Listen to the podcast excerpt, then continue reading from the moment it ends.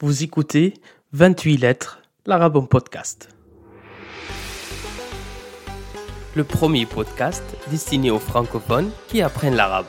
Je m'appelle Ahmad, ancien prof d'arabe, lassé de la manière d'enseigner les langues en France. J'ai créé ce projet sonore pour te faire découvrir l'arabe autrement. Entre anecdotes, conseils et stratégies, nous allons naviguer sur les eaux de ton apprentissage. Prêt à embarquer? Alors, largons les amarres. Mais avant, si tu aimes ce podcast, n'hésite pas à le partager sur les réseaux sociaux. Tu peux aussi laisser une note et un commentaire sur Apple Podcast ou sur ta plateforme d'écoute si elle te le permet.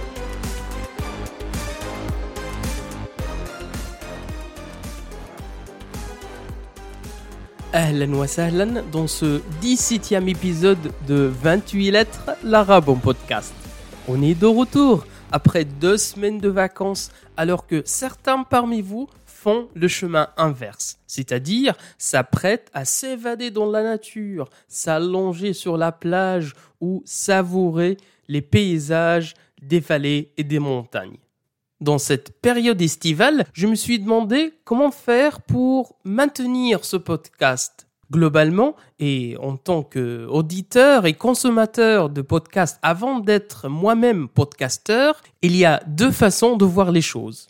La première consiste à se dire que personne n'est disponible pendant l'été pour écouter les podcasts et les épisodes et que les gens sont plutôt déconnectés et qu'ils ont envie de profiter pleinement de leurs vacances, surtout après 18 mois particulièrement fatigants pour tout le monde. Et la deuxième façon de penser, dont je fais partie, qui estime que les gens ont plus de temps libre pendant les vacances estivales. Logique, normal, et que les auditeurs et les auditrices sont dans les avions, dans les trains ou conduisent leur voiture pendant de longues heures, donc ils auront plus de possibilités et du temps pour écouter des podcasts afin de s'occuper pendant leur long trajet. Autre raison qui m'a fait entrer dans cette logique, c'est que les tâches quotidiennes qu'on fait, comme faire la vaisselle, des courses ou marcher à l'extérieur, ou encore ranger sa chambre ou son domicile, persistent et existent aussi pendant les vacances. Donc, pour moi, il n'y a aucun problème de continuer pendant l'été. Alors, 28 lettres l'Arabon podcast poursuivra ses épisodes en juillet et en août. On va donc continuer sur le même rythme avec un épisode par semaine, mais avec une conception un peu différente et adaptée à cette période de relatif calme, que j'espère, bien sûr. Premièrement, les épisodes seront un peu plus courts, que d'habitude un peu plus light et un peu plus facile à digérer. Deuxièmement, les sujets ne seront peut-être pas intemporels, des sujets qui n'auront pas besoin d'un épisode de 20 ou de 25 minutes pour être approfondis. Ainsi, les épisodes à venir d'ici septembre seront très directs, droit au but, un truc hyper euh, tac au tac, afin d'être à la fois efficace et intéressant. On va alors tester ce nouveau concept avec toi dans l'épisode ou à partir de l'épisode d'aujourd'hui. Pour commencer, on a l'habitude ici en Europe ou en Occident de manière générale d'évoquer l'arabe comme s'il s'agissait d'une seule langue univoque. Malheureusement, la réalité de cette langue et sphère géographique est beaucoup plus compliquée que ça tout au long du monde arabe, la langue officiellement utilisée dans la presse, dans la télé ou dans l'administration est l'arabe fusha, qu'on appelle familièrement ou communément l'arabe standard moderne. Sauf que, au quotidien, cette langue n'est parlée nulle part et la langue maternelle de personne. En effet, chaque pays arabophone, voire chaque région de chaque pays, a son propre dialecte. Et les différences entre ces multiples dialectes sont juste énormes, cosmétiques. Je ne vais pas entrer dans la description complète de ces écarts, mais je te renvoie au tout premier épisode de ce podcast qui avait pour titre quatre vérités sur l'arabe, mais aussi à la trilogie intitulée 50 nuances d'arabe, c'est-à-dire l'épisode numéro 5, numéro 6 et numéro 7, pour mieux comprendre la situation et de quoi il s'agit.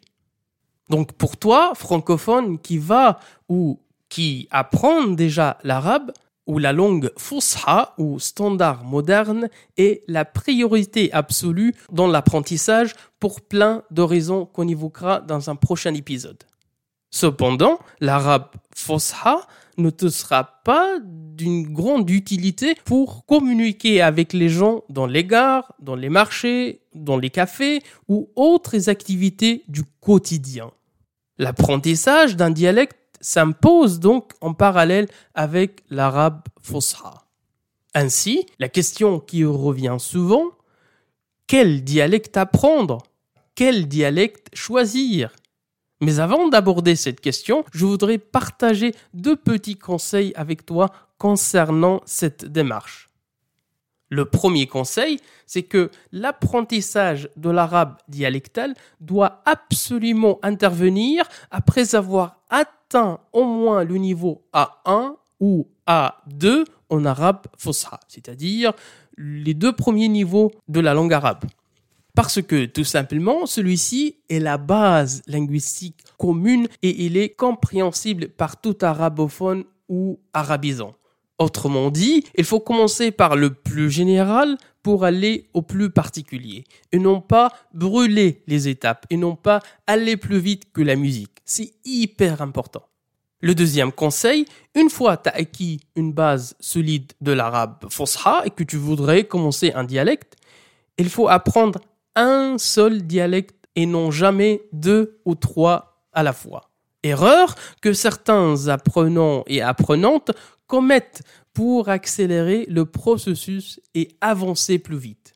Or, et à mon avis, et vu l'énorme diversité entre les dialectes arabes, on pourrait vite se perdre. On peut très bien confondre ou même tout simplement se décourager assez rapidement. Pour résumer, donc d'abord l'arabe fosha, priorité absolue, on, atteint le niveau A1 ou A2, et ensuite, on attaque l'apprentissage d'un seul dialecte de notre choix. Ce choix pourrait être tout à fait subjectif parce que, par exemple, tu aimes le dialecte de tel ou tel pays euh, parce que tu as été touché par un séjour ou par un voyage dans un pays arabe donné que tu as décidé d'en apprendre la langue ou le dialecte.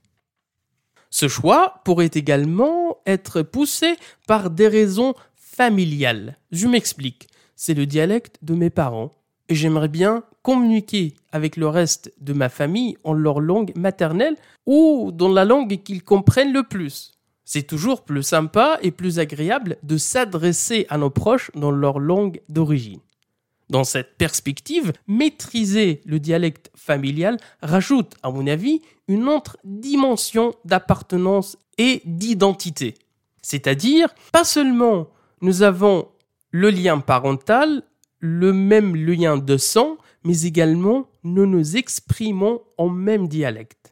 Il me semble que ça sera un message très positif que tu envoies au reste de la famille et qui porte l'idée suivante. Tu leur dis de manière sous-jacente, même si je suis né en France, en Europe ou au Canada, je n'ai pas renié mes origines. Au contraire, je suis attaché à la langue de mes parents et de mes ancêtres. Je suis en train de l'apprendre et de la pratiquer avec toi ou avec vous et j'arriverai certainement avec l'aide de la famille. Cette motivation n'est pas seulement valable pour les francophones issus de la deuxième ou de la troisième génération de parents immigrés. Elle l'est aussi pour les conjoints et les conjointes d'un ou d'une arabophone. Dans ce cas-là, je pense que ça changera la donne auprès de la belle famille qui sera certainement contente et touchée que leur gendre fait l'effort pour apprendre leur dialecte arabe. Même si tu n'arrives pas complètement, même si tu fais beaucoup de fautes, beaucoup d'erreurs, beaucoup de mal compréhension ou de beaucoup de confusion, ils apprécieront certainement ton geste et ton investissement dans l'apprentissage.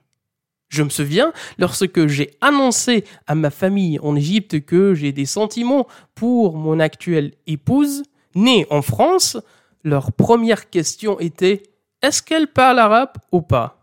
Est-ce qu'on peut communiquer avec elle directement ou pas?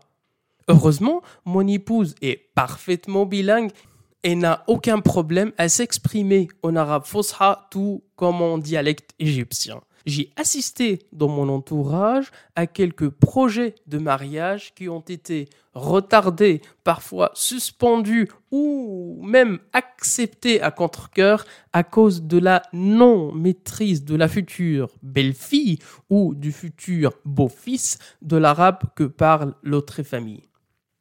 Les motivations pour adopter un dialecte sont encore nombreuses. Elles sont professionnelles pour s'installer dans un pays arabe et y créer sa propre entreprise ou sa propre société. Elles sont également académiques pour mener des recherches ou des enquêtes de terrain dans le cadre de son master ou de son doctorat dans un pays arabe ou dans une classe socio-professionnelle sur place. Apprendre un dialecte arabe pourrait encore avoir une multitude de raisons. On n'arrivera jamais à les cerner et à les aborder toutes dans ce podcast, mais je pense qu'on a parlé de l'essentiel. Mais dans l'hypothèse où tu es plus ou moins neutre, que tu as aucune préférence pour un dialecte arabe donné, dans ce cas-là, lequel choisir? Ou plutôt, soyons stratégiques et intelligents, quel est le dialecte dont l'acquisition serait un atout et te donnera un avantage dans ton parcours d'apprentissage de cette langue? On va parler de tout ça dans le prochain épisode qui ne sera malheureusement pas mercredi prochain mais celui d'après. En fait, je serai en déplacement professionnel la semaine de 12 juillet. C'est pourquoi on se retrouve le mercredi 21 juillet, Inch'Allah. D'ici là, je te souhaite une excellente matinée, après-midi ou soirée selon ton moment d'écoute. Salut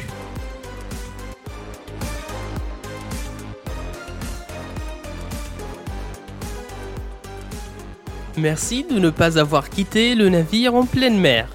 J'espère que tu es maintenant arrivé à bon port. Si cet épisode t'a plu, n'hésite pas à venir en discuter sur mon compte Instagram 28.lettres ou sur la page Facebook du podcast. T'as le lien en description. Si tu veux me soutenir gratuitement, une note et un commentaire sur Apple Podcast, ça ne te prend qu'une minute et ça m'aide énormément. À très vite sur Instagram, sinon à mercredi prochain.